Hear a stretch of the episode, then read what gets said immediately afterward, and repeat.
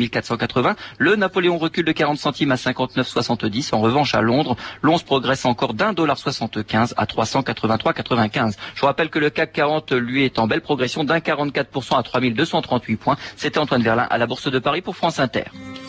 La bourse en temps réel, tous les cours, les indices et les marchés sur votre Minitel 3615 France Inter, rubrique bourse, 35 centimes d'euros la minute ou sur votre téléphone au 0892 68 10 33, 34 centimes d'euros la minute. Il y a des courses cet après-midi à Saint-Cloud. Nous avons déjà l'arrivée provisoire de la première, 2, 9 et 6. Donc premier le 2, deuxième le 9, troisième le 6. Notez que le 4 et le 12 étaient non partants. Il est 14h03. Vous écoutez France Inter. C'est l'heure de 2000 ans d'histoire avec Patrice Gélinet. Bonjour. Aujourd'hui, du langage aux langues.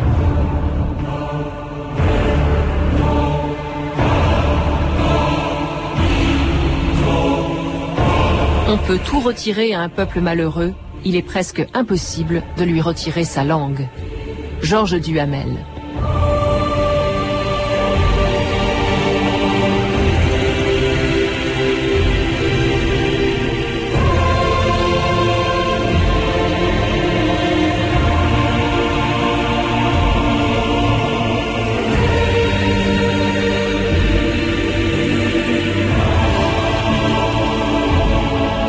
Ans d'histoire.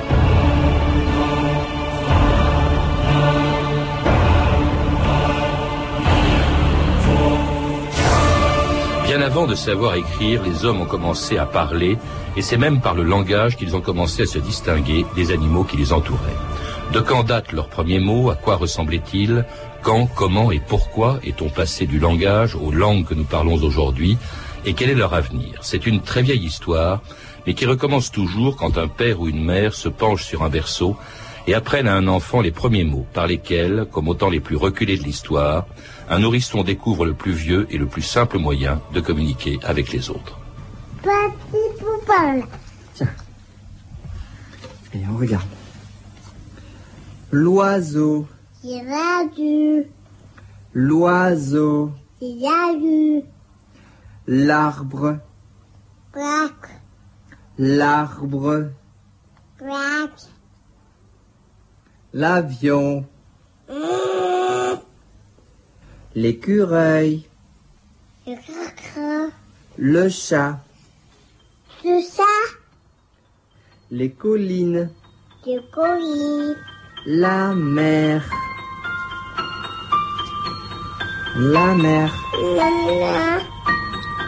Mamie.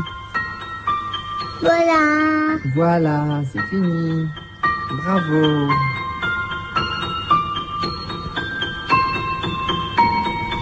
Roland Breton, bonjour. C'est difficile d'apprendre à parler, hein, de, de Ah oui, oui. découvrir le vocabulaire. Le vocabulaire, oui, après la naissance. Mais vous savez que l'enfant apprend les sons de la langue dans le ventre de sa mère. Alors, dans un livre sur les origines du langage et, et des langues, vous écrivez que quand un enfant, justement, prononce ses premiers mots, vers 10 à 11 mois à peu près, il s'exprime bien sûr avec les mots que lui apprennent ses parents, on l'a entendu, mais que cette faculté qu'il a de parler n'est pas du tout acquise, elle est innée. Le langage, dites-vous, est même une capacité unique dans le règne animal. C'est-à-dire que c'est ça qui nous distingue des animaux. Oui, le langage articulé, c'est sûr. Certains animaux émettent des sons qui ont un sens, mais euh, ils ont un registre de 10, 15, 20, 30, mettons, euh, la baleine, euh, etc. Bon, on, sait que ça veut dire quelque chose. Et qu'il y a des langues des baleines. Par exemple, les baleines du, de l'océan Indien n'ont pas exactement les mêmes sons que celles de, l'Atlantique, etc. Bon, mais ce sont, des, ce sont donc des langues auditives, vocales, mais qui ont un registre, effectivement, qui n'est pas la centaine ou les milliers de, de mots que de l'homme. Ça, aucun animal ne peut s'en approcher.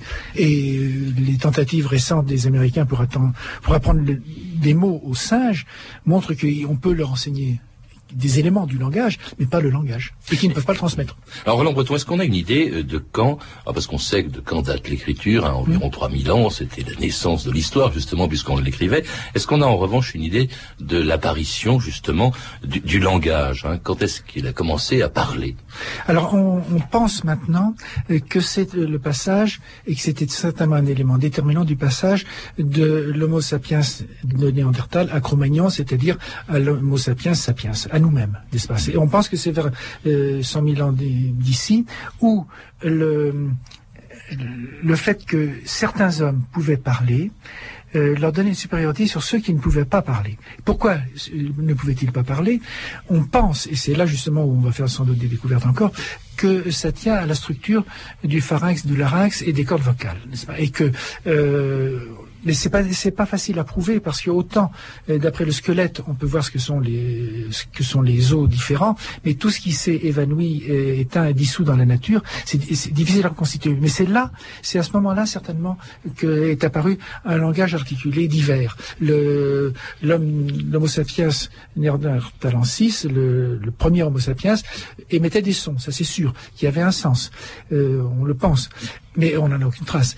Mais euh, on pense que la supériorité de nous, de l'homme moderne, c'est d'avoir euh, élaboré peu à peu, n'est-ce pas, un langage beaucoup plus souple, beaucoup plus étendu que celui de son prédécesseur. Est-ce qu'on a une idée de ce à quoi ressemblait le langage Ah non, ça on peut, on peut pas. on- ça a commencé par des cris, des borborismes, des et on, on reconstitue ça, mais c'est des choses qu'on ne peut que reconstituer par euh, imagination parce qu'on n'en aura jamais aucune trace. Alors c'était peut-être un langage unique hein, pour tous les hommes, celui, dit la Bible, que l'on parlait dans une célèbre tour hein, élevée par Nemrod, le premier tyran de l'histoire, et dont Dieu a empêché la construction pour punir les hommes de leur orgueil. Le Seigneur descendit pour voir la tour que les hommes avaient bâtie. Et Dieu dit, voici que tous forment un seul peuple et parlent une seule langue, et tel est le début de leur entreprise. S'ils commencent de cette façon, ils s'imagineront bientôt qu'ils peuvent se permettre n'importe quoi. On nomma la tour Babel, car à cause d'elle, Dieu confondit le langage de tous les habitants du monde, et c'est de là qu'il les dispersa sur toute la face de la terre.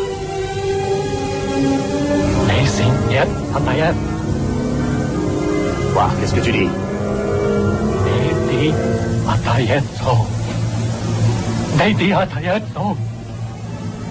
Propos de fou, il a perdu l'esprit. Me crains-tu de la langue de ton roi? En baragouinant comme un singe devant moi?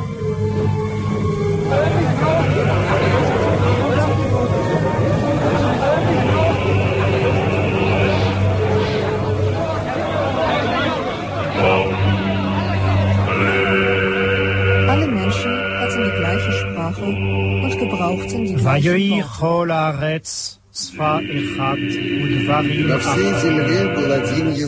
Todo el mundo era de un mismo lenguaje.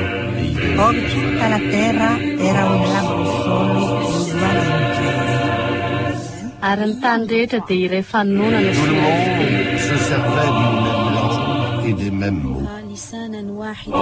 Roland Breton, on ne peut pas parler des langues, bien sûr, sans évoquer le mythe de la tour de Babel. C'est à ce moment-là que les langues se seraient distinguées les unes des autres, qu'elles seraient même nées. On passe du langage aux langues.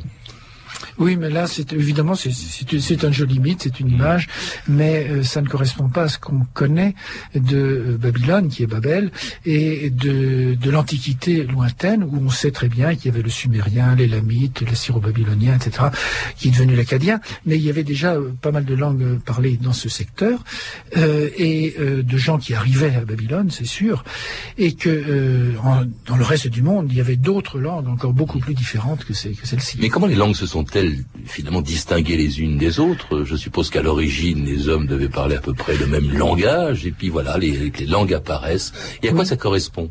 Alors là, euh, c'est, on sort euh, un peu du domaine de la science et de la science historique ou de la science génétique, etc. Mais ou linguistique.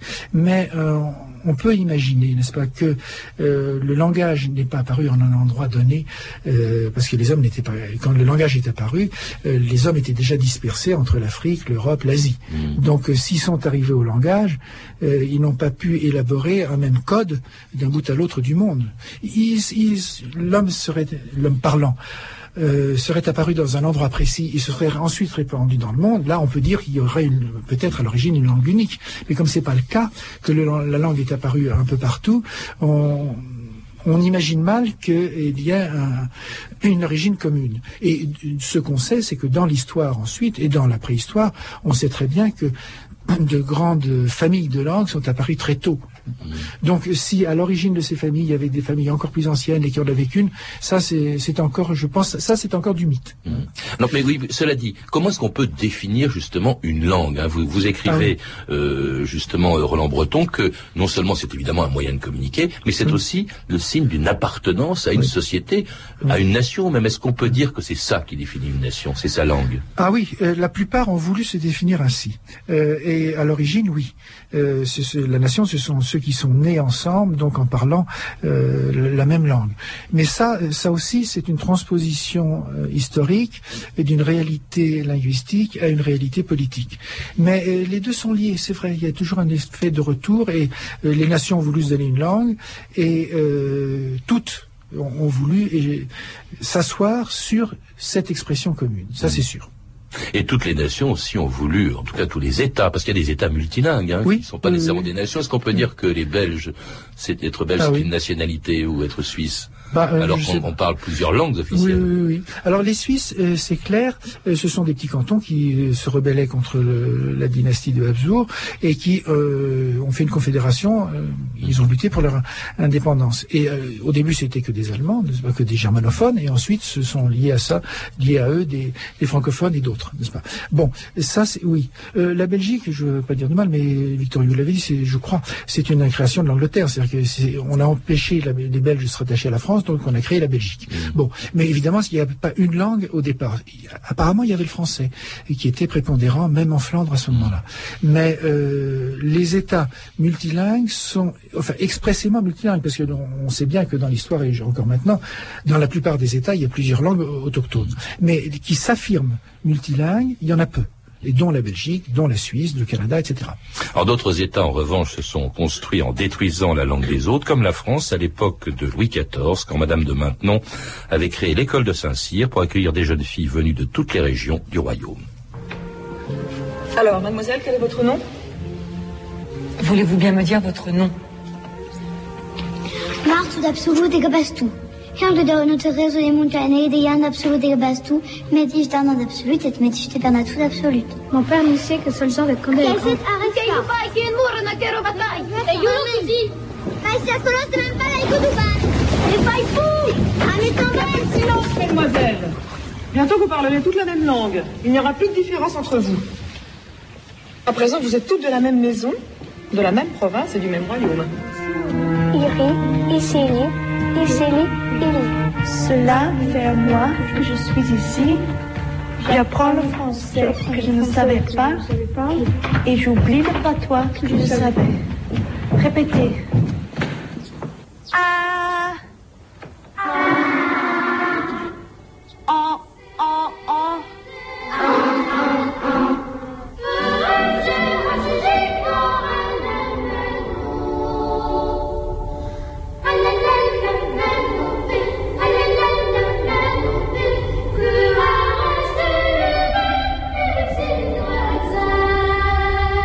Vous écoutez France Inter, 2000 ans d'histoire, aujourd'hui du langage ou langue. Et c'était bien sûr l'alphabet de, de Mozart qui était précédé donc par cette scène à, à l'école de Saint-Cyr, Roland Breton, les petites filles venues de toutes les provinces de France et auxquelles on apprend euh, le, le français. Qu'est-ce qui fait que les États ont peur des patois euh, et au point de vouloir justement les faire disparaître?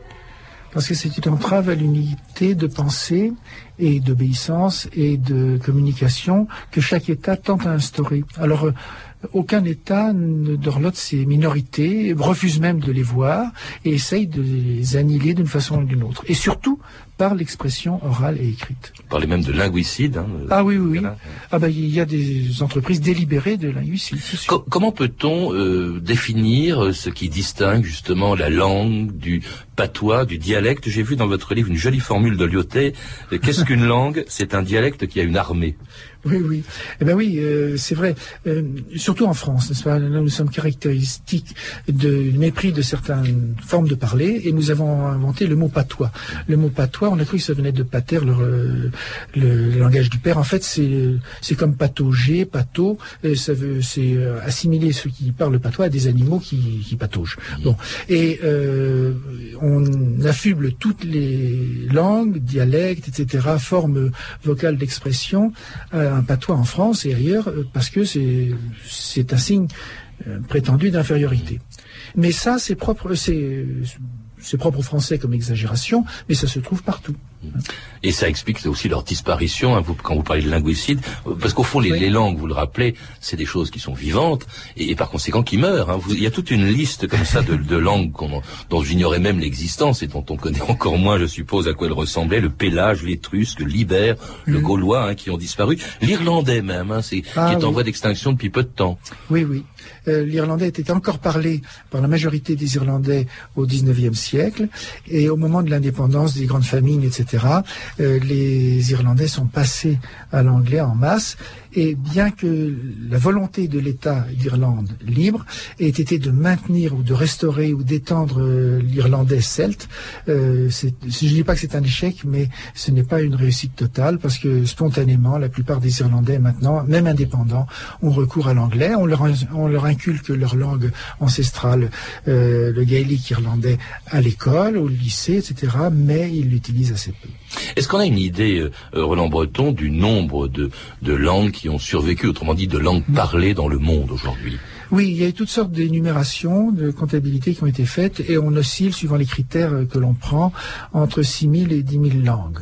C'est-à-dire de parler vraiment différencié et qui ne seraient pas inter-intelligibles. Euh, certainement euh, plusieurs milliers, qui donc mériteraient le terme de langue, parce que dialecte, c'est une sous-langue, c'est une subdivision d'une langue. Le berrichon, le poitevin, le picard, le wallon sont des Ça dialectes. fait, ça fait quand même beaucoup, parce que vous rappelez aussi qu'en même temps, il y a 100 langues d'État, Voilà. euh, bon, et puis à peine 10 langues internationales, qui ne sont pas d'ailleurs nécessairement les plus parlées. Les plus parlées sont celles qui ne se parlent que dans un, un ou deux ou trois pays, hein, qui sont des langues d'État de un ou deux ou trois pays. C'est le chinois, bien sûr, c'est l'indoustanie. Mais en revanche, évidemment, il y a l'anglais qui est en troisième position par le nombre des locuteurs et qui, lui, se parle dans quasiment tous les pays. Voilà. Alors que le chinois se parle surtout euh, d'une certaine partie de l'Asie, l'Indoustanie aussi, mais les langues internationales, planétaires, intercontinentales, c'est autre chose. Elles n'ont pas forcément autant de langues que les groupes compacts qui se trouvent à un endroit donné. Mais elles sont en même temps euh, très conquérantes, hein, très, très Ah oui. envahissantes. oui, bien Parce sûr. que vous parlez de, de guerre des langues, hein, vous parlez de la mort des langues, de, de, de, de la renaissance, on y reviendra des langues, et vous dites qu'au fond, entre les langues, c'est une guerre perpétuelle en quelque sorte. Oui, c'est une guerre à plusieurs niveaux.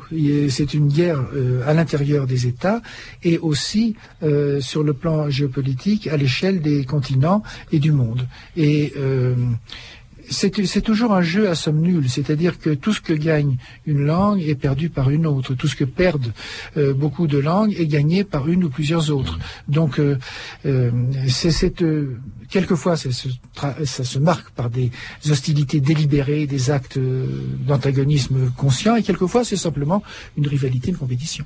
Mais est-ce que euh, on a intérêt au fond à la gagner ces compétitions? Je pense à une langue qui est très parlée, mais qui n'est parlée que dans un seul pays, qui est le japonais. Ah oui. C'est Ah oui. c'est une puissance le Japon, et pourtant sûr. sa langue n'est connue que des Japonais. Bien sûr, bien sûr. Hein Ben, c'est le type euh, de, de l'État unilingue achevé. Parce qu'ils n'ont qu'une toute petite minorité, ce sont les Aïnous qui sont expulsés vers le nord. Mais euh, effectivement, c'est un cas presque exceptionnel. Alors puis évidemment, il y a l'anglais, donc la troisième langue parlée, hein, qui est officielle dans 76 États, mais qui est pratiquée dans le monde entier, y compris d'ailleurs en s'introduisant dans la langue des autres grâce à leur vocabulaire. Écoutez Jacques Chirac à l'Hôtel de Ville en 1994. Pour employer un mot, j'ose à peine le dire, mais je ne sais pas comment on le dit en français, mais euh, Jacques Toubon me corrigera. Je vais profiter du fait qu'il n'écoute pas. C'est le marketing. Euh, non, j'ai rien dit là. Et l'innovation. La promotion. La promotion du marché. Enfin, bon. La promotion. La promotion. voyez Quand vous est pensez que sur un simple fait, euh, le design qui... Oh, pardon. Si, si, c'est officiel, c'est admis. Ah bon Eh. Enfin, ça, on peut dire. On peut dire quoi Non, la stylique. La stylique. Allez, allez-y. Mais de toute façon, c'est, le design, ça existe. Bon, alors la stylique. Euh, quand vous pensez qu'il y a dans la seule entreprise Sony japonaise autant de, comment dit-on, stylic men, oh non, pardon, Stylicien. de styliciens, autant de styliciens que dans toutes les entreprises françaises réunies. Qu'est-ce qui fait, euh, Roland Breton, que euh, justement c'était Jacques Chirac il y a quelques années, hein, parlant le, le franglais, euh, euh, ce qu'il ne fait plus, je crois, euh, aujourd'hui. Mais euh, qu'est-ce qui fait qu'une langue finalement s'impose aux autres, y compris par des mots du vocabulaire? C'est peut-être, c'est peut-être parce que tout simplement les autres n'inventent pas les mots euh, que l'on utilise ou que l'on ne sait pas quels sont les néologismes qu'on invente à partir d'un mot comme design, par exemple. Oui, c'est ça. Euh, on ne sait pas, on ne veut pas. Euh, bon, on n'a pas entrepris euh, de créer les mots qui, qui, conviennent. Euh, mais il ne faut pas être trop complexé, nous Français, parce que nous empruntons des, mots aux Anglais. Les Anglais empruntent encore beaucoup plus de mots aux Français que nous aux Anglais.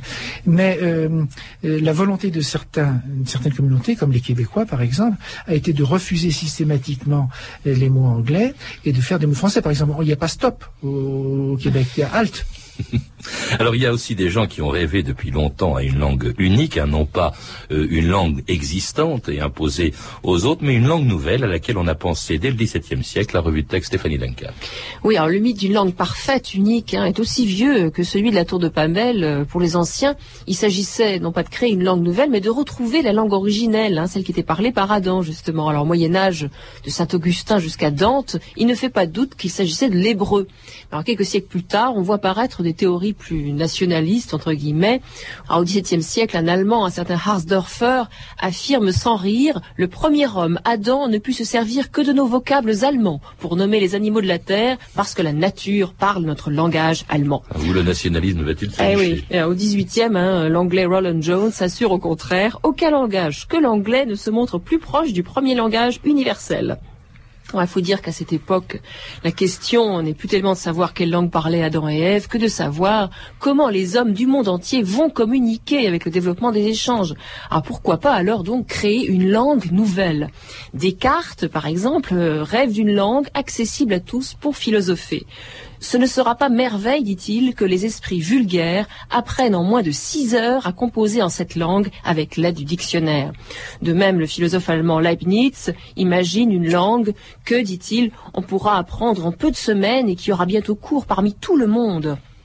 Et puis, il y a ceux qui, au nom de la paix, élaborent de véritables projets de langue universelle avec alphabet et grammaire. L'espéranto, inventé en 1880 par l'allemand Zamenhof, bon, c'est le plus connu. Chacun, dit-il, devrait employer une langue neutre. Toute tentative d'imposer à d'autres ses propres langues et religions étant un acte de barbarie.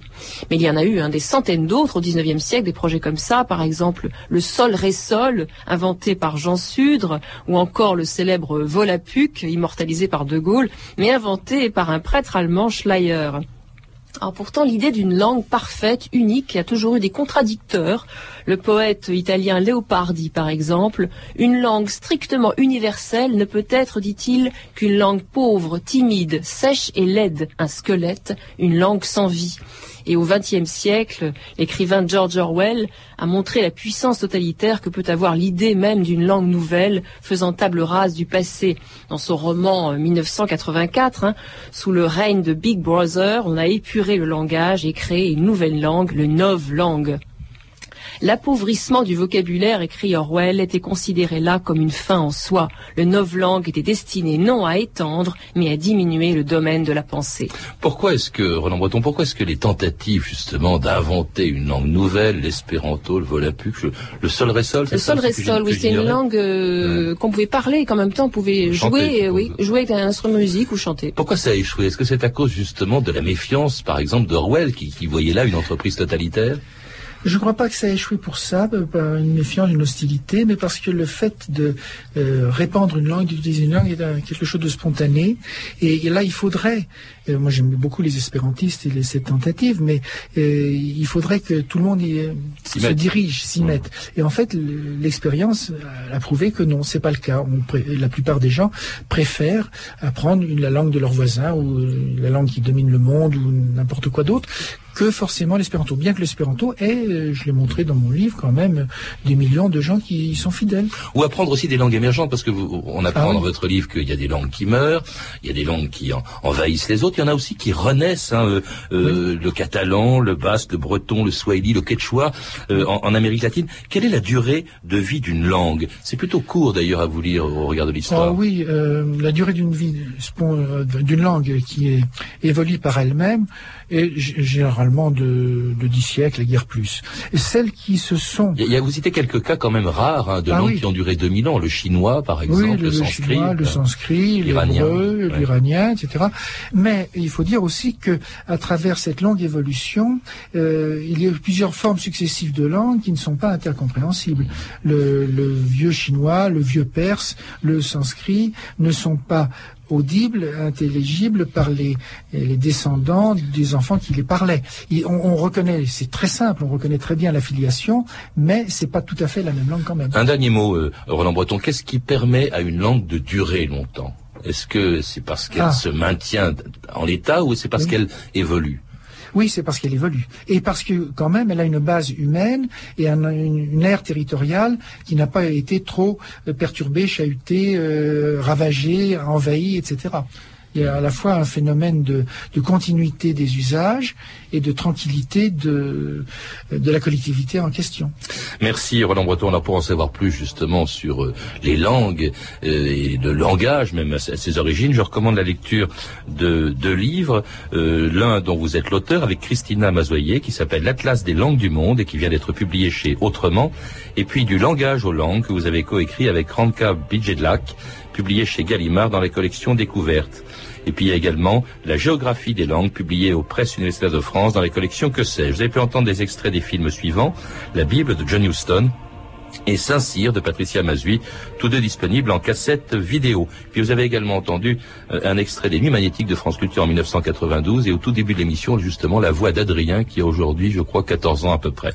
Vous pouvez retrouver ces renseignements en contactant le service des relations avec les auditeurs au 0892 68 10 33, 34 centimes d'euros la minute ou consulter le site de notre émission sur franceinter.com. C'était 2000 ans d'histoire, la technique Étienne Michka, documentation et archivina Virginie Bloch-Léné, Claire Tesser et Émilie Trassante, revue de texte Stéphanie Duncan, une réalisation de Dominique Costa. Une émission de Patrice Gélinet. Le programme de la semaine prochaine, lundi, un des plus célèbres récits de l'histoire, les mille et une nuits. Mardi, une entreprise dont on parle beaucoup en ce moment, Air France, qui fêtera ce jour-là son 70e anniversaire. Mercredi, les intellectuels.